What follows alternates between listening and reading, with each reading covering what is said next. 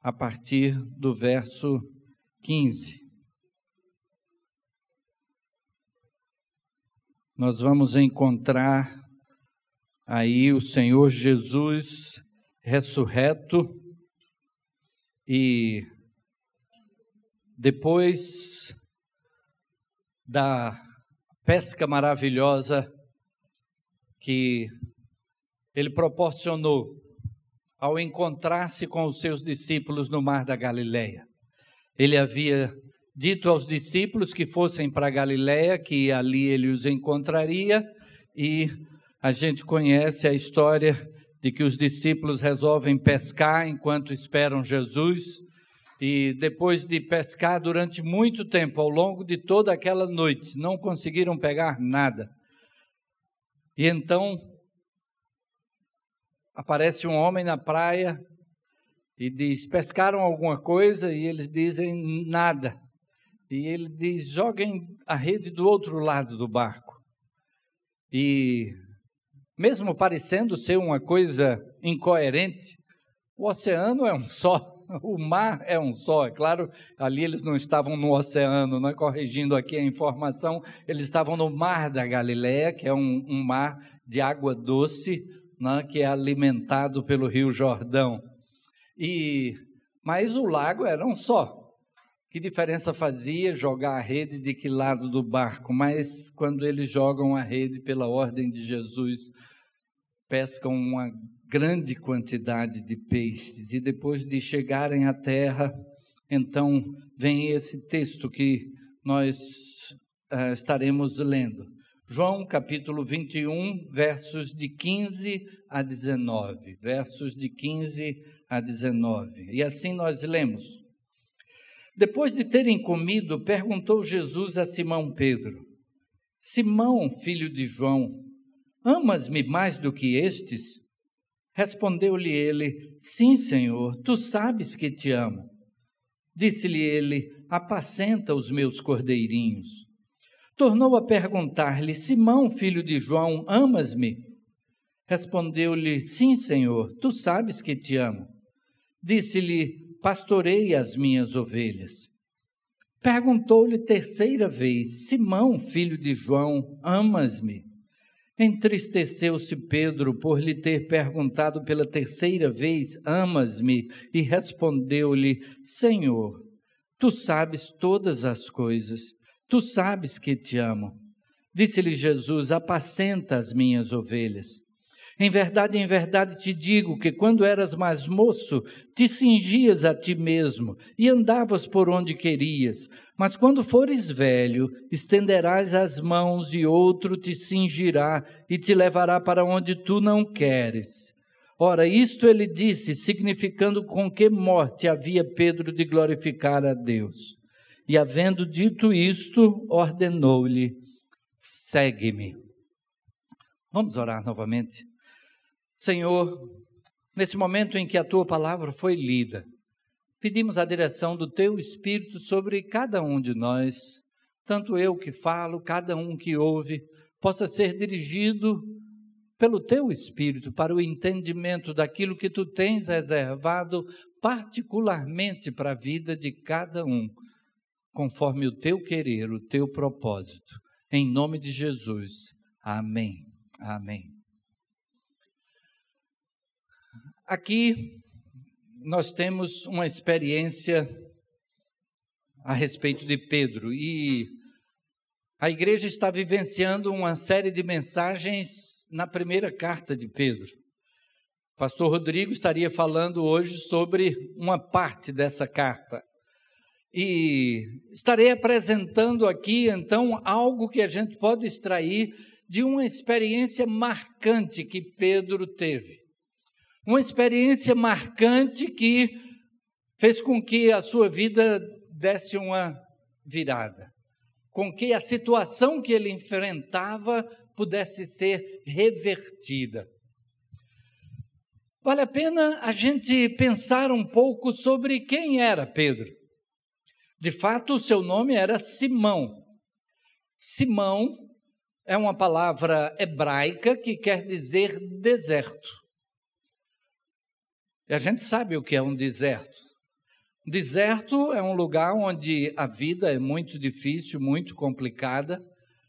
Ah, mas quando ele encontrou com Jesus, Jesus disse que o nome dele seria mudado, ele seria chamado Cefas, uma palavra aramaica que é traduzida como Pedro ou pedra.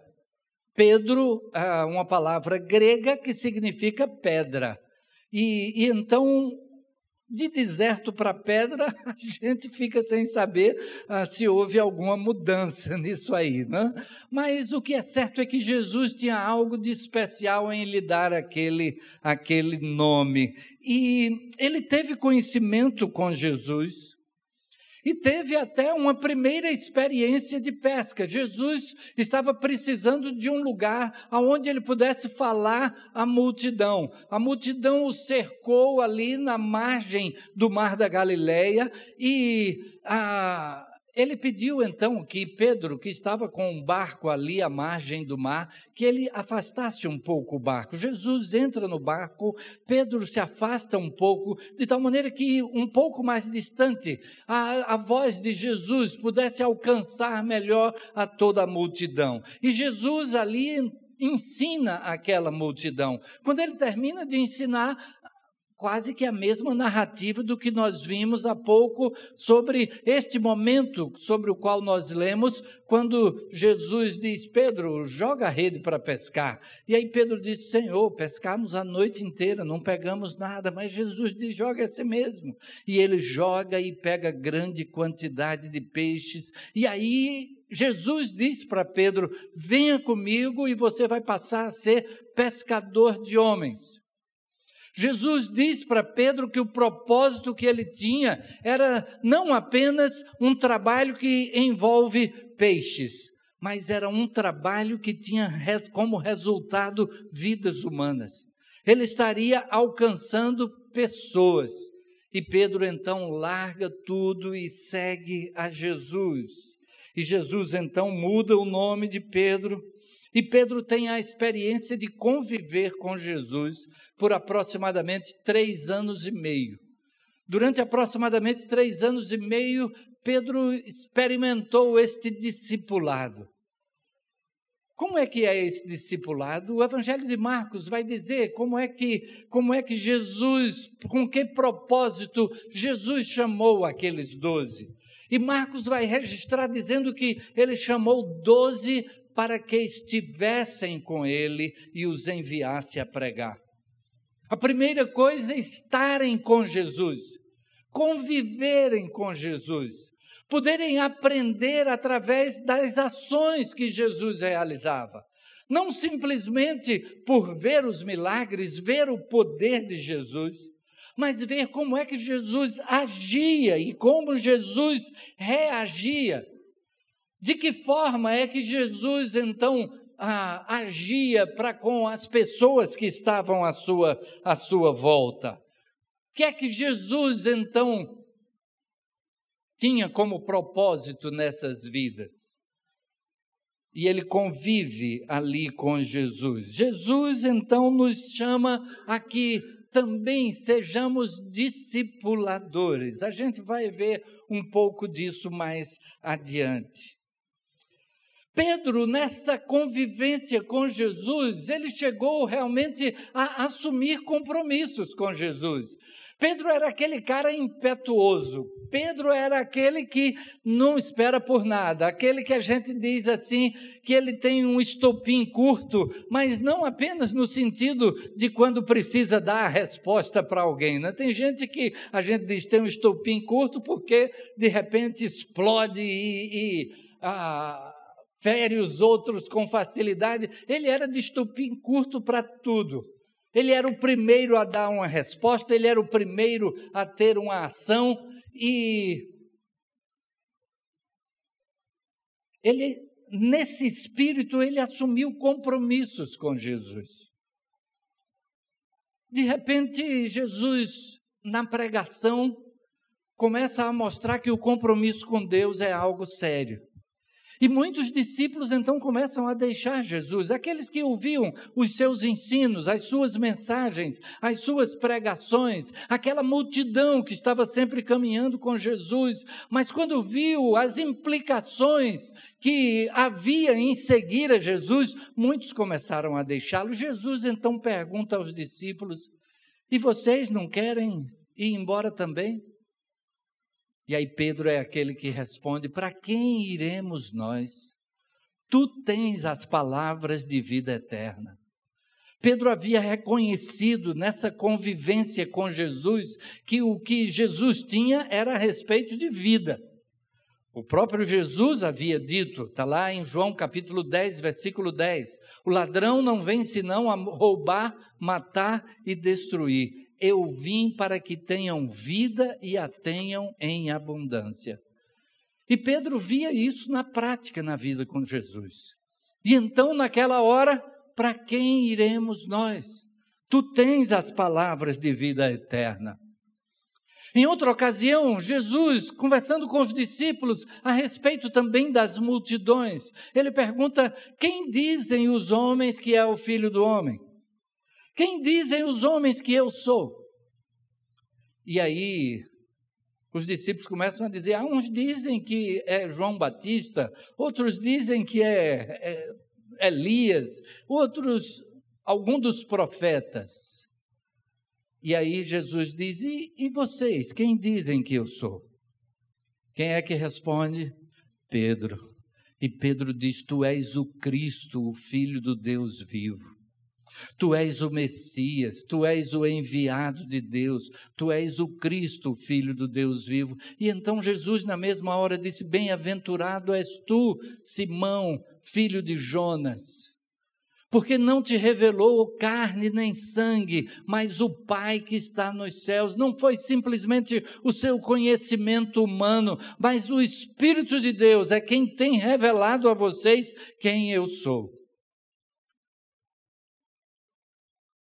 E aí Jesus diz: Tu és Pedro, e sobre esta pedra edificarei a minha igreja. Agora vem o significado do nome de Pedro. É porque chegou o momento quando Pedro foi o primeiro a reconhecer: Tu és o Messias, Tu és o Cristo, Tu és o enviado de Deus, Tu és o Filho do Deus vivo. E então Jesus diz: Sobre esta afirmação tua, Pedro, você é Pedro, você lançou agora uma pedra, você fez uma afirmação que é pedra. O próprio Pedro, depois, escrevendo na sua carta, ele vai se referir a Jesus como Jesus sendo esta pedra fundamental. Mas, um pouco mais adiante, Jesus começa a dizer: Eu vou ser preso e vou ser morto e vocês vão me deixar. E aí Pedro, mais uma vez, diz: De jeito nenhum, Senhor. Eu estou contigo e não abro. Se fosse nos dias de hoje, ele diria assim. Ele diz: Não, Senhor, de jeito nenhum, ainda que todos te abandonem, eu nunca vou te abandonar. E aí Jesus diz para Pedro: Pedro, antes que o galo cante, você vai me negar três vezes. E ah, Pedro não entendeu que a afirmação era aquela de Jesus, ele continua dizendo: Não, Senhor, não vou te negar nunca. Mas aí, logo mais, eles estão no jardim do Getsemane. Jesus convida os discípulos para orar por ele. Orem comigo. Eu estou angustiado até a morte. Fiquem aqui comigo e orem comigo. Os discípulos não entendiam o que é, de que é que Jesus está falando, angustiado até a morte. Eles estavam no Jardim das Oliveiras, o lugar onde Jesus ia para orar. E Jesus, quando ia ali para orar, olha, bote tempo nisso, né? E Jesus passava a noite inteira orando. E os discípulos não tinham a mesma resistência de Jesus. E naquela vez também não foi diferente. E os discípulos pegaram no sono. Mas Jesus volta para eles e diz: vocês não conseguiram me acompanhar em oração nem por uma hora. O espírito está pronto, mas a carne é fraca. E Jesus volta e ora, e volta e encontra eles dormindo, e ora novamente. E naqueles momentos, Jesus fala com Deus, dizendo: Pai, se possível, passa de mim este cálice sem que eu beba, mas seja feita a tua vontade e não a minha. E então ele entende de que não tem outra forma. Jesus veio especificamente para isso. Ele veio para entregar a sua vida em nosso lugar. E então, de repente, quando Jesus volta pela terceira vez, já chama os discípulos e diz: Levantem-se, o traidor se aproxima. E os discípulos quem é o traidor? Na ceia, Jesus tinha dito que um haveria de traí-lo. E eles ficaram se perguntando: sou eu, Senhor, sou eu, sou eu. E não houve resposta. Mas de repente chega Judas e dá um beijo em Jesus. E com aquele beijo, ele identifica para os soldados que o acompanhavam quem era Jesus e que naquela escuridão eles poderiam prendê-lo. Quando os soldados vêm pegar Jesus, quem é que age? Pedro. E Pedro puxa a espada. E Jesus tinha dito há pouco tempo: quem não tiver espada, venda a túnica e compre uma espada. Não é que Jesus estivesse dizendo que fossem precisar de espadas de fato. Jesus estava dizendo que chegaria o tempo em que o seguir a Jesus não teria aquela, vamos dizer, facilidade que os discípulos estavam tendo, deles saírem pregando e pregando em todo lugar, mesmo com alguma contestação, mas haveria um momento em que haveria perseguição, em que seguir a Jesus demandaria um preço.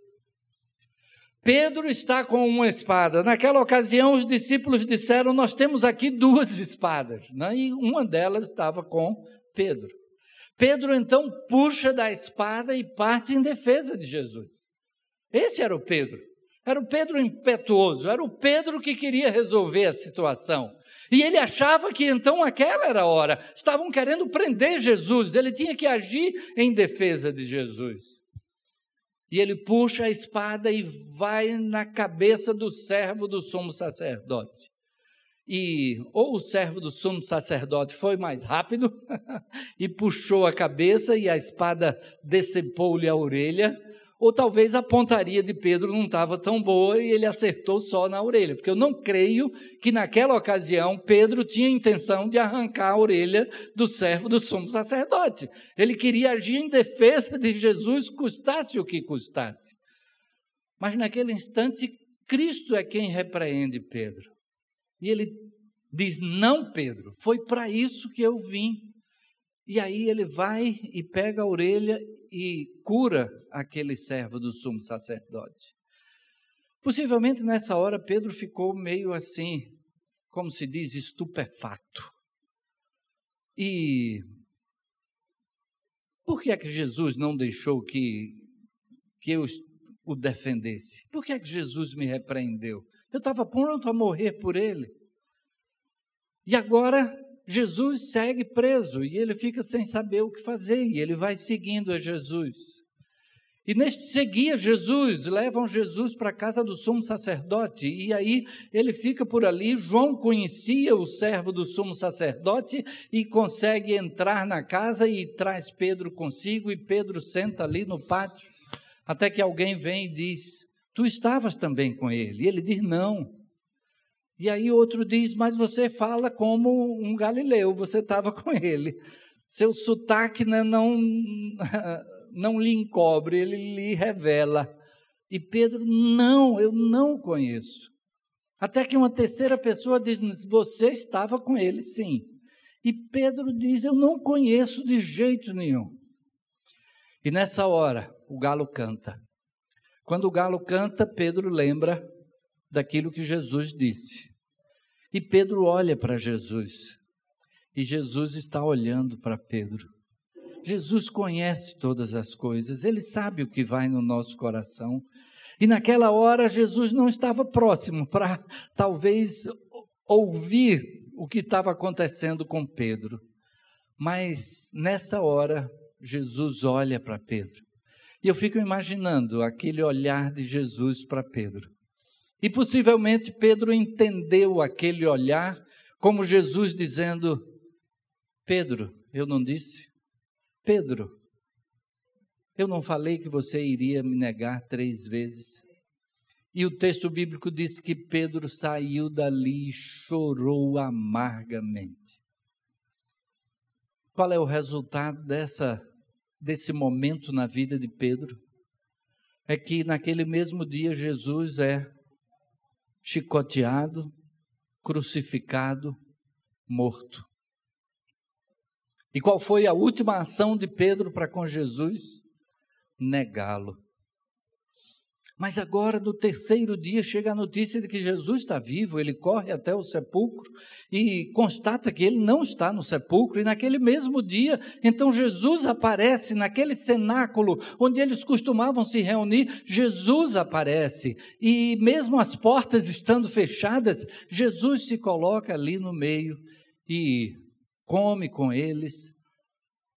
E então Jesus diz: Vamos para Galiléia. E lá lá eu encontro com vocês. E aí vem aquele relato do momento do texto que nós lemos. Como é que está Pedro? Como é que está o coração de Pedro nessa hora? E o que é que Jesus tem como propósito na vida dele?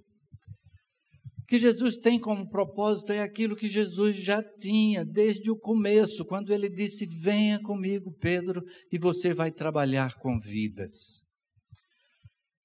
Mas Jesus, então, com esse propósito, pergunta a Pedro: Pedro, tu me amas?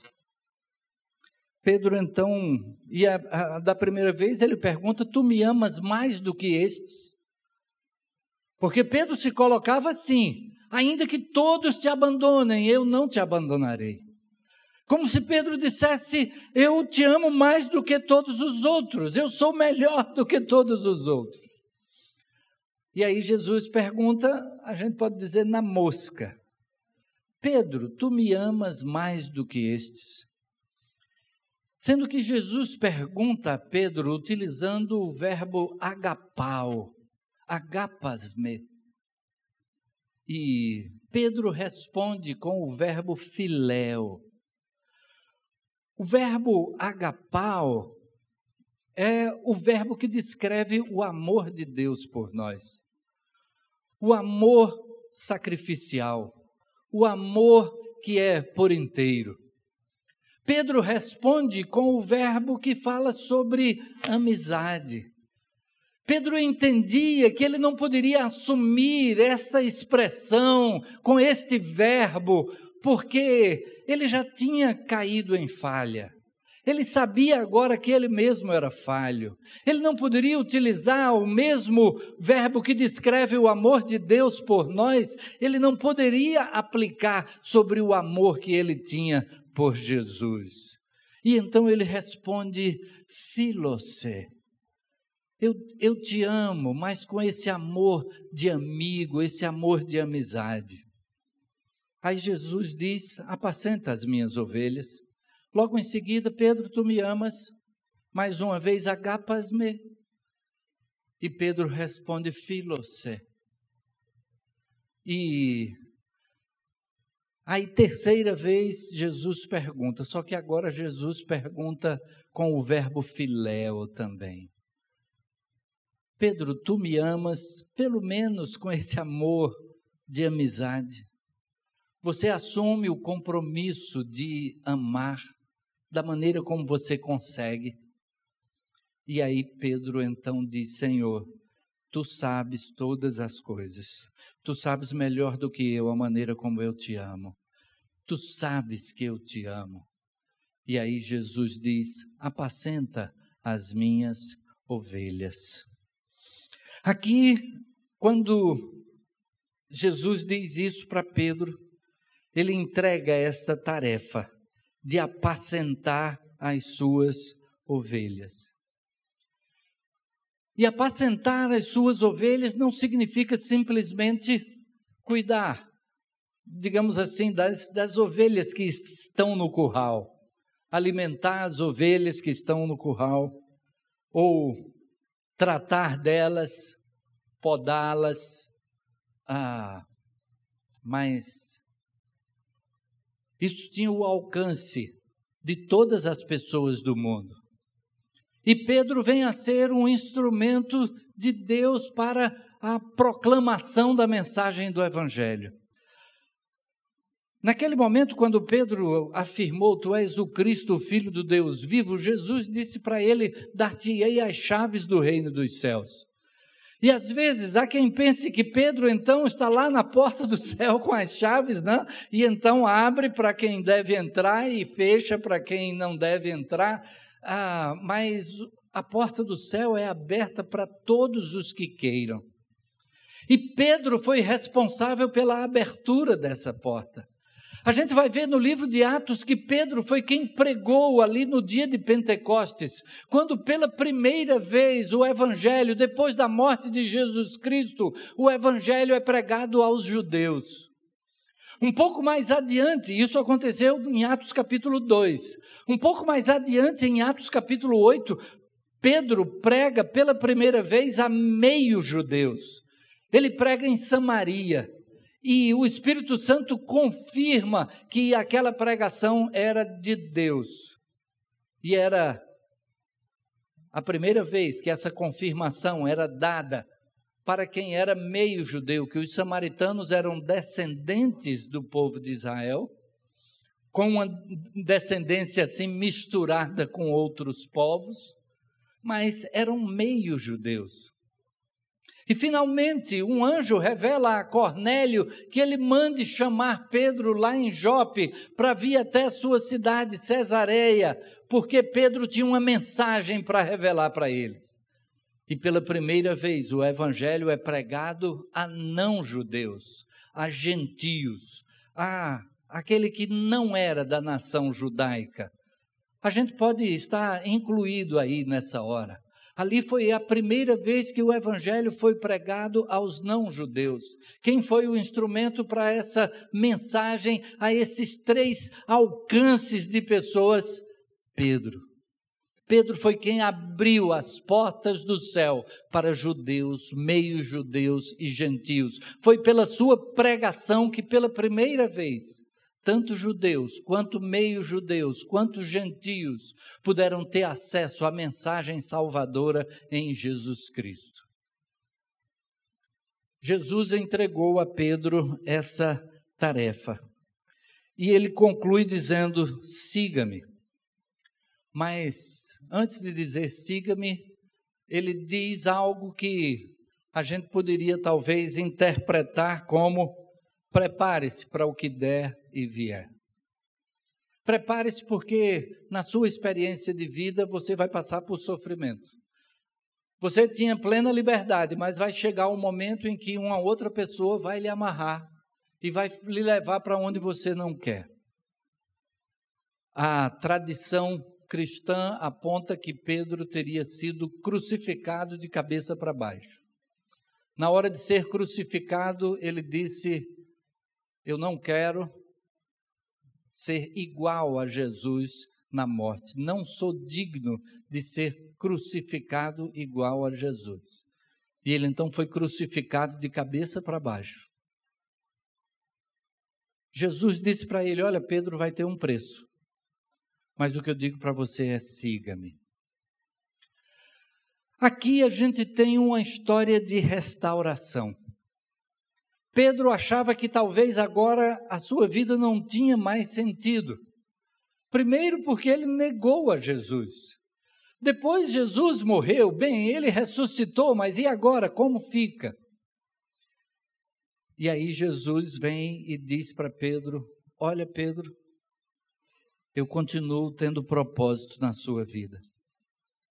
O que eu tenho para você é restauração. Você talvez esteja esperando de mim condenação, mas o que eu tenho para você é restauração. E você vai trabalhar dessa forma na vida de outras pessoas.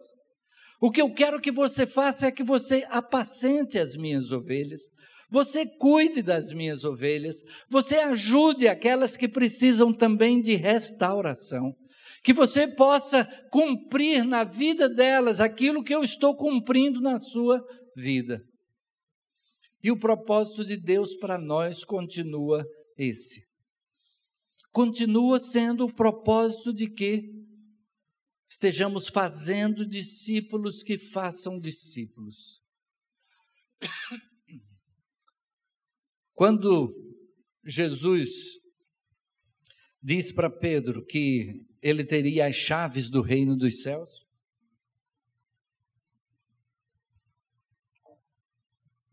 era com o propósito de que as portas do céu estivessem abertas para todos. Pedro foi instrumento de Deus, como nós dissemos, para a abertura dessa, dessa porta. E aí o Senhor Jesus, antes de ir para o céu, ele entregou aos seus discípulos a responsabilidade de fazer com que isso pudesse ser multiplicado. Cada um de nós tem a responsabilidade de fazer com que outras pessoas sejam alcançadas também por esse amor. A gente às vezes pode achar bom o fato de que Jesus cuida da gente. E a gente até se reúne aqui para cantar para Jesus, para louvá-lo. A gente quer aplicar na vida os princípios que a Bíblia apresenta, mas nem sempre a gente está lembrado de que existem pessoas à nossa volta que estão esperando que a gente chegue até elas e mostre o amor de Deus por elas. Podem ser pessoas como aquilo que foi apresentado ali, da conspiração do Natal. Ou pode ser pessoas que não estejam nesse nível de carência, e de carência, talvez a gente pudesse dizer física, mas pessoas à nossa volta estão com carência espiritual. Pessoas à nossa volta precisam conhecer o amor de Deus, precisam de um sentido de vida, precisam realinhar aquilo que são os seus propósitos de vida com os propósitos de Deus. E nós somos as pessoas que Deus deseja que sejam um instrumento para isso. Da mesma maneira que Pedro. Ele ah, tratou de Pedro naquilo que Pedro precisava. Ele tem o propósito de tratar em nós aquilo que nós precisamos, da restauração de que nós precisamos e com o propósito de que nós estejamos reproduzindo isso na vida de outras pessoas. De repente, você faz parte de um pequeno grupo, e é bom que ali no pequeno grupo a gente se ajuda mutuamente, mas e fora do pequeno grupo? Quantas pessoas que fazem parte do nosso círculo de amizades precisariam também ser integrantes de um pequeno grupo, participar de um pequeno grupo, conhecer o amor de Deus, conhecer que Deus nos amou ao ponto de enviar Jesus para passar pelo que Jesus passou, para que ele levasse sobre si a condenação que era nossa, para que nós pudéssemos ter perdão, vida eterna. Para quem iremos nós? Tu tens as palavras de vida eterna. E as pessoas do lado de fora não conhecem. A pergunta de Jesus para nós é, então, a mesma que ele fez para Pedro: Tu me amas? Tu me amas? Tu me amas ao ponto de abrir mão do que quer que fosse o propósito de vida. Talvez Pedro, desde o começo, quisesse, quisesse ser dono de uma grande empresa de pesca. Mas Jesus vem e diz: Pedro, vem por aqui. Mas pode ser que Jesus deseje utilizar aquilo que ele já tem colocado no seu coração de algo como propósito de vida. E que através desse algo esteja também trabalhando na vida de pessoas. Através daquilo que você faz, como se diz secularmente, aquilo que você faz na sua profissão, poder ser instrumento de Deus para apacentar as ovelhas do Senhor Jesus Cristo. O que é que Deus tem para cada um de nós? Ele tem um propósito. Ele tem que sejamos instrumento na sua mão, da maneira como Ele vai trabalhar na sua vida. Na minha vida houve uma, uma guinada, uma mudança. Minha formação original foi em engenharia eletrônica.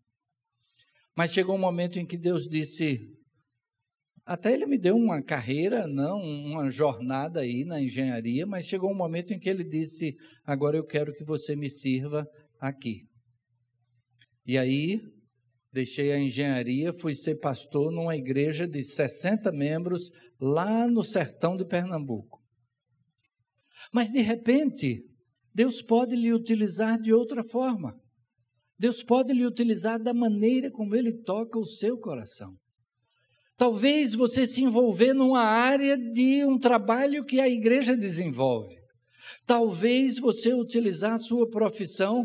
Ah, conheço, conheço pessoas que têm entendido da parte de Deus algo que o apóstolo Paulo escreve numa de suas cartas, né? Se alguém tem o dom da misericórdia, que possa agir com generosidade. E aí tem gente que parece que Deus dá bastante recursos para que a pessoa possa agir com generosidade e a pessoa age com generosidade. De repente pode ser que seja através das pessoas que você, com quem você tem contato no trabalho, você mostrar ali o amor de Deus. A pergunta principal é: tu me amas? E a palavra final de Jesus para Pedro foi: segue-me. Segue-me. Siga aquilo que eu tenho para realizar na sua vida. Se me ama, vai estar pronto para seguir.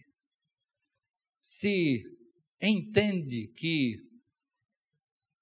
a maior prova de amor foi dada, que agora esse amor esteja sendo canalizado para outras pessoas.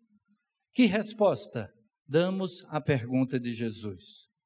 Tu me amas? Pedro, tu me amas? E a gente vai ver que Pedro então foi instrumento de Deus para a realização de tanta coisa. Era simplesmente um pescador, mas que atendeu o chamado de Jesus e respondeu a Jesus: Sim, Senhor, tu sabes que eu te amo. Baixe sua cabeça, feche seus olhos. Vamos orar nesse instante. Talvez Deus já esteja falando ao seu coração, talvez já há algum tempo, sobre algo em que Ele deseja utilizar a sua vida. Pode ser que esse algo seja simplesmente uma inquietação de que alguém deveria estar fazendo tal coisa e não tem ninguém fazendo. Pode ser que ele esteja alertando você para um envolvimento em algo que precisa ser feito. Pode ser que você esteja vendo pessoas se unindo com um determinado propósito, com uma tarefa a cumprir, e você tem se sentido atraído por ela. Envolva-se. Ou talvez Deus tenha falado ao seu coração sobre algo mais, uma mudança radical na vida. E vale a pena seguir a Jesus Cristo. Talvez eu pudesse dizer que se eu tivesse continuado na carreira da engenharia, hoje estaria aposentado. Este ano completo 40 anos de formado estaria talvez muito bem de vida, com uma boa aposentadoria, mas eu não trocaria o que Cristo fez na minha vida por nada que se pudesse oferecer. Vale a pena seguir a Jesus. Senhor Deus, louvamos o teu nome, Pai, e agradecemos. Agradecemos porque a tua palavra fala ao nosso coração. Podemos aprender com a experiência dos teus servos do passado. Podemos olhar para a nossa própria vida e entender que podemos ser instrumentos nas tuas mãos para a realização da tua vontade. Assim, Senhor, que o teu Espírito esteja falando a cada coração, falando da forma como tu tens para cada um. A missão que será de cada pessoa, cada pessoa é diferente, foi feita de um modo diferente, com um propósito diferente. Que o teu Espírito esteja falando a cada um conforme a tua vontade. Que tu possas operar em nós restauração. Que aquilo que pode estar nos prendendo, como Pedro se sentia preso pela frustração, pela consciência do erro, pela maneira como havia agido contrariamente à tua vontade,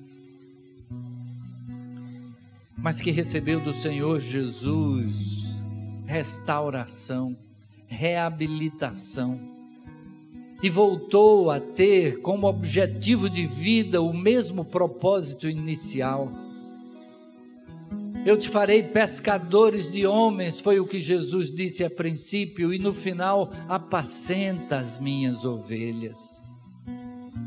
Assim, Senhor, usa a vida de cada um de nós aqui, que possamos estar atentos à tua voz, prontos a realizar a tua vontade, respondendo a Jesus da mesma forma que Pedro